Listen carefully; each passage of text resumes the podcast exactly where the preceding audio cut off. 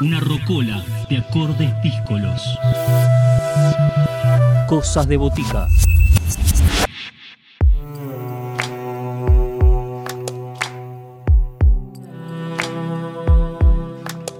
Gría Eres se suma al aire de Cosas de Botica para llevarnos a conocer Mesemondo, el primer disco de esta agrupación que encabeza el guitarrista Tomás Aracri, una propuesta de improvisación de jazz, rock progresivo y group funk.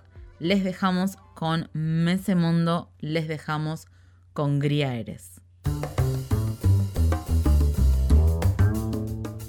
Voces protagonistas, historias en primera persona.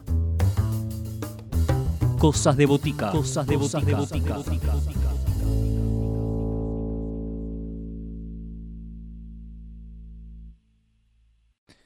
Buenas noches, Belén, Juan, ¿cómo están? Mi nombre es Tomás Aracri, soy músico de la ciudad de Buenos Aires, específicamente guitarrista y compositor, y bueno, actual líder de, de Gría Eres, un proyecto que vamos a estar presentando hoy un poco, eh, que tuvo origen a fines del 2018, luego de lo que fue una gira muy importante para mí con un grupo anterior, eh, donde tuvimos la suerte de tocar por varias ciudades de Europa.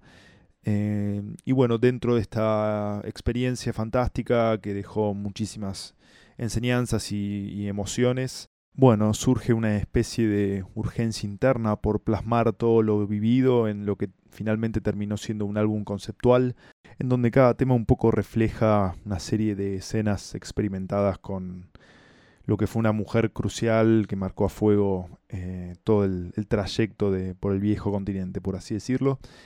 La música culmina teniendo cierta vida propia, naturalmente mm, excede esta excusa emocional de la que hablo, pero mm, a la vez no deja de ser un trasfondo eh, vital para, para, el origen de la banda, por así decirlo, y también, por sobre todas las cosas, eh, para la decisión de llevar a cabo un, un proyecto realmente ambicioso, con, con, una formación instrumental muy variada y bueno, nada, también la, la increíble incorporación de, músicos como los que estuvieron. Hoy estamos presentando nuestro primer disco, ¿sí? una ópera prima llamada Messe Mondó. En realidad, si nos queremos poner estrictos con la pronunciación de la palabra, sería Messe Mondó, porque su origen es húngaro. Es un, un concepto que remonta a la idea de contar historias, narrar, una suerte de relato. ¿no? Y, y bueno, un poco la música del álbum apunta a esa función desde un lugar sonoro eh, tratar una, una, experiencia sentimental que a nivel personal fue fuertísima y que, bueno, como todo caudal de, de inspiración masiva que cualquier artista puede tener, eh, viene, digamos, toda esta música viene del amor, ¿no? Este elemento que un poco atraviesa cualquier situación humana. Bueno, la estética del grupo es realmente una combinación de diversos factores, tanto personales como colectivos de los integrantes que me acompañaron, eh, que digamos, podríamos decir que es una identidad nueva cargada de, diversas raíces, eh, desde la improvisación y la armonía como digamos, sinónimos del jazz, si se quiere, hasta, hasta climas ligados al rock progresivo, eh, también convergen algunas cuestiones más de ritmo marcado, de movimiento, de groove, ¿no? que pueden ser asociados al funk. Eh, así que realmente es una amalgama, una heterogeneidad eh, renacida, por así decirlo, de, de, diversas etapas de mi vida. Por supuesto hay referentes de esta música, muchísimos han pasado por mi mente, pero por nombrar algunos en el plano nacional al Pollo Rafo y a Ramiro Flores, quien personas que realmente admiro y aprovechamos a mandarle un abrazo. Y en el plano internacional, las bandas Snarky Puppy y Kurt Rosenwinkel. A continuación vamos a escuchar el primer tema del disco, eh, llamado Machalate, una pieza que yo considero casi la introducción ideal de, los integrantes del grupo. Eh, es un tema que, que, está cargado de electricidad, de energía, eh, tiene una melodía muy activa, y que también da lugar a, momentos solísticos muy interesantes en diversas eh, facetas de, quienes los interpretan después.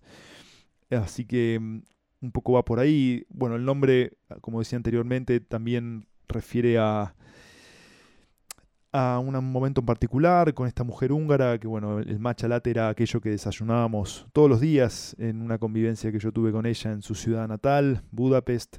Em, para los que no saben, el matcha es una suerte de té molido, de infusión originaria de Japón, en realidad de China, que bueno, después los, monjes budistas se encargaron de, incorporar la tradición japonesa, en especial por el budismo zen.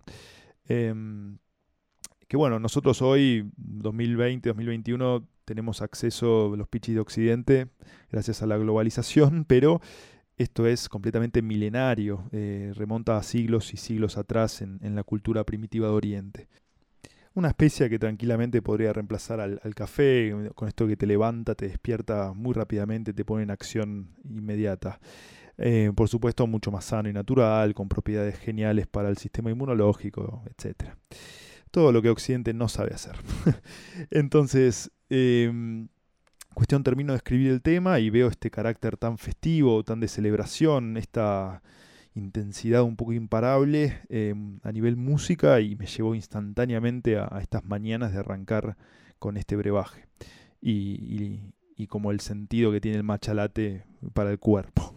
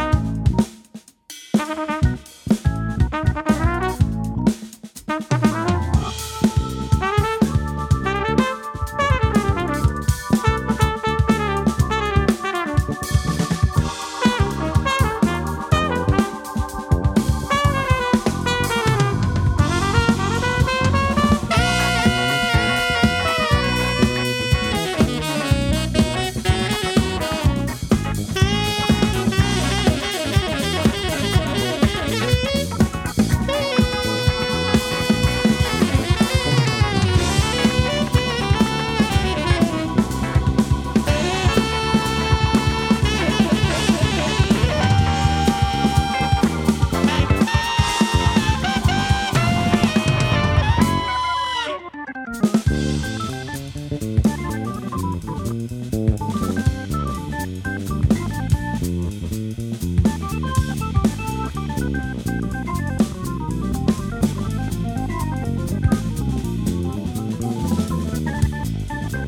Nada, que decir de esta utopía que nos toca vivir, Fame 2020. El año pasado, la verdad, fue, fue desafiante. No imagino que mucha gente estuvo como eh, redescubriendo sus ser interno desde, las emociones planteadas por el encierro.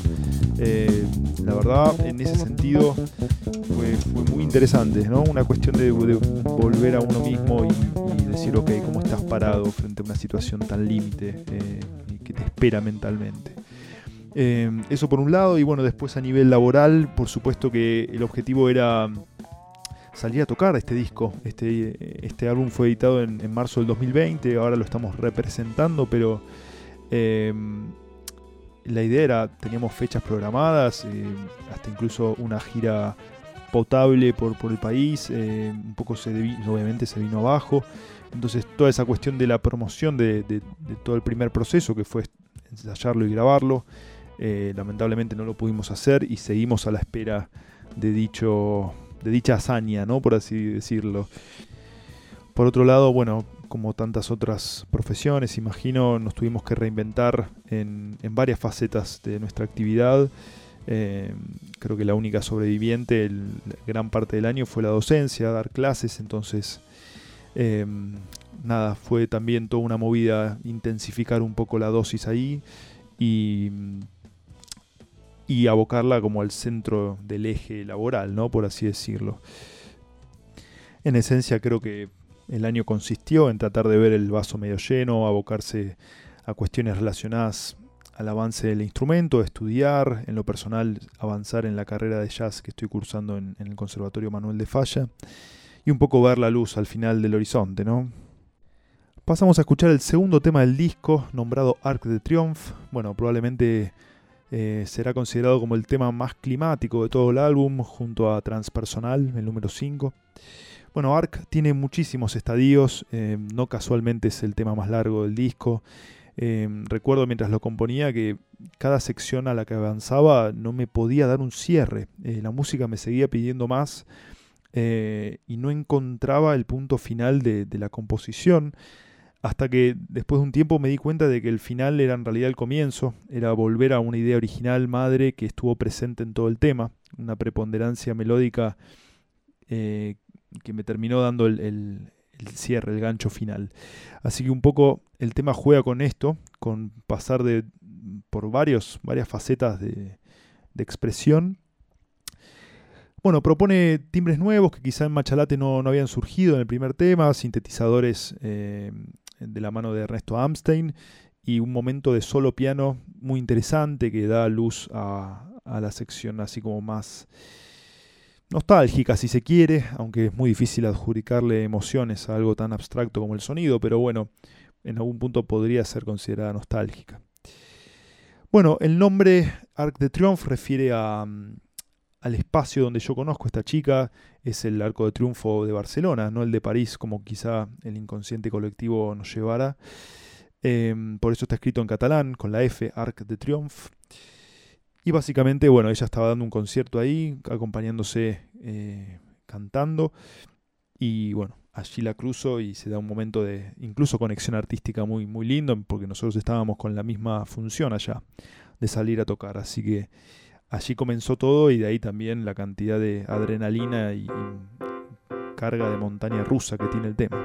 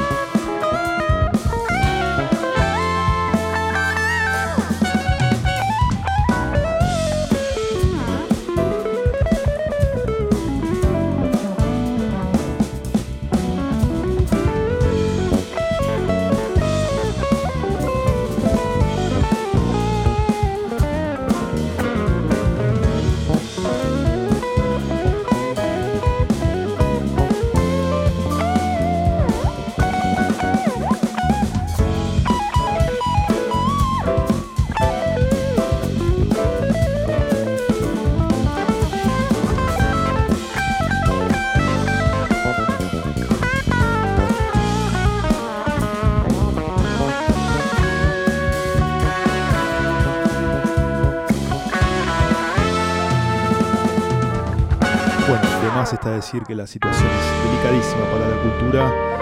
De las esferas eh, de la sociedad creo que es la más afectada y dentro de lo que, entre comillas, podemos nombrar esencial, eh, creo que está muy, muy debilitada. Eh, bueno, se sabe la cantidad de espacios culturales que han quedado en el camino, que se han perdido por falta de actividad.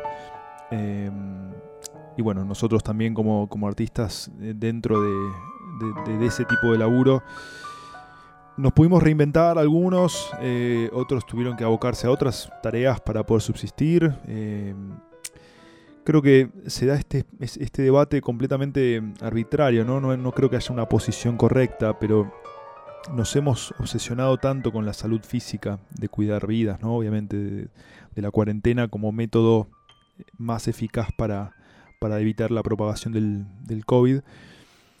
Pero en el camino quedó la salud mental, ¿no? Quedó en un quinto plano la salud, mental. Y sabemos que la cultura aporta de manera decisiva a, esa cuestión. Digo, no, no, es un mero entretenimiento, sino que la cultura es salud, eh, es... Yo digamos, estoy ciegamente convencido de que una sociedad sin cultura sería una sociedad completamente enferma, eh, más de lo que está. Entonces, me parece que hubieron decisiones acertadas, otras muy equivocadas en relación a cómo eh, tratar de entender y, ayudar a, nuestra esfera.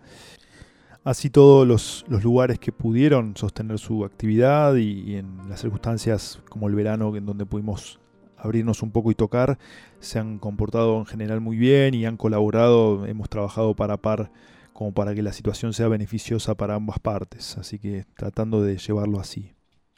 Los próximos meses un poco van a estar eh, concentrados en la idea de, mantener la llama prendida del proyecto de Gría Eres eh, mientras la actividad en vivo todavía no, retome su, vida útil, eh, la idea es entrar a grabar dos temas este año, uno en lo posible en agosto, otros, otro en diciembre. Así que estamos en eso, estamos comenzando los procesos de ensayo, temas que van a tener una estética digamos, consecuente con lo que estamos presentando hoy en el disco Me Mondó, pero que también ya están ubicándose en una nueva identidad, una nueva etapa de, la banda, en donde ya han pasado dos años y monedas del material de esta ópera prima, así que naturalmente uno evoluciona en ese tiempo también y la música va girando en torno a uno, así que se viene un poco eso, y mientras tanto seguir tratando de... Eh, proyectar fechas en vivo en la medida de lo posible apenas se pueda, ni hablar. Por otra parte, em, el proceso de composición es, constante, digamos, aprovechar los momentos de inactividad em, del vivo para, para, seguir bajando información musical, apuntalarla para un posible nuevo disco de acá a poco tiempo. Entonces todo, digamos, un poco converge en la idea de, de avanzar a una nueva etapa de la banda, este, con nuevas, definitivamente nuevos rumbos, nuevas ideas. Y llevar al límite un poco la exploración de la música instrumental y no instrumental también, ver eventualmente involucrar voces y letra y ver dónde nos lleva eso, ¿no? A nivel estética como grupo. La lección del último tema tiene que ver justamente con el final del disco, el tema número 6, llamado Yuru. Bueno, una palabra nuevamente húngara que significa anillo. Y bueno, como canción se distancia un poquito de, la mayoría de lo propuesto en el álbum, porque eh, su estructura es muchísimo más estable, no hay tanta información cambiante a nivel instrumental. El tema se sostiene desde una métrica irregular, eh, una combinación de un patrón rítmico muy claro entre la percusión y el bajo.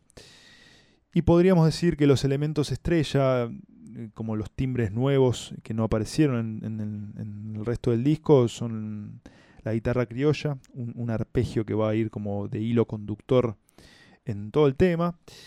Y las voces, finalmente me doy el gusto de cantar, ¿sí? Eh, un poco la melodía, eh, de también acudir a una parte mía que, no mostré en casi todo el disco, que es la parte de la voz y del canto que existe y está muy presente en mí, así que también dándome una caricia al alma en ese sentido.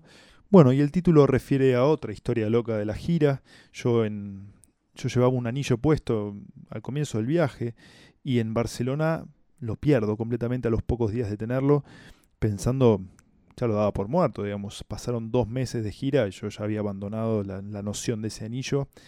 Y resulta que al visitarla, esta chica en Hungría, eh, me encuentro con que ella lo había tenido todo este tiempo, lo había guardado. Y en algún punto funcionaba como señal de que nos teníamos que volver a ver para que me devuelva el anillo. ¿no? Entonces, en ese sentido, el tema también como que completa el ciclo del comienzo y del fin de esta relación tan surreal que tuve.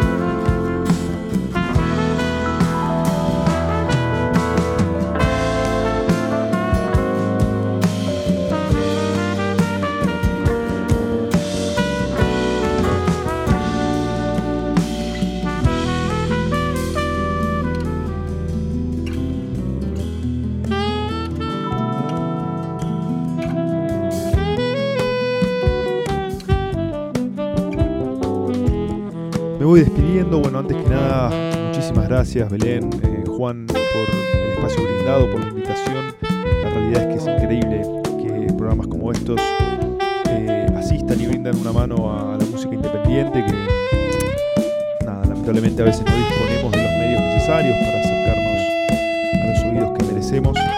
Eh, no solo a este proyecto, por supuesto, sino a millones de artistas a nivel país que manejan un nivel altísimo de música y de arte. Así que de corazón, bueno, gracias por la vibra, por la onda. Los dejo con un tema de Ramiro Flores, saxofonista argentino realmente alucinante, como nombraba antes. El tema se llama Ordóñez Sale, El estanque y sus peces, parte del disco conceptual también El Jardín de Ordóñez, que sacó hace creo que menos de 10 años, un poquito menos, 5 o 6 años. Eh, bueno, un- una formación, un, un disco que trabaja muchísimo esto de expandir eh, y no encasillarse en un género, ¿no? Surfear una ola completamente desequilibrada y tratar de generar en, en esos elementos cruzados un tipo de, estética, ¿no? Y me parece que eso es lo más brillante de todo.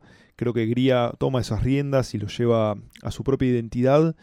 Este, así que bueno, espero que lo disfruten como yo lo he disfrutado tantos, tantos años ya desde que salió el disco.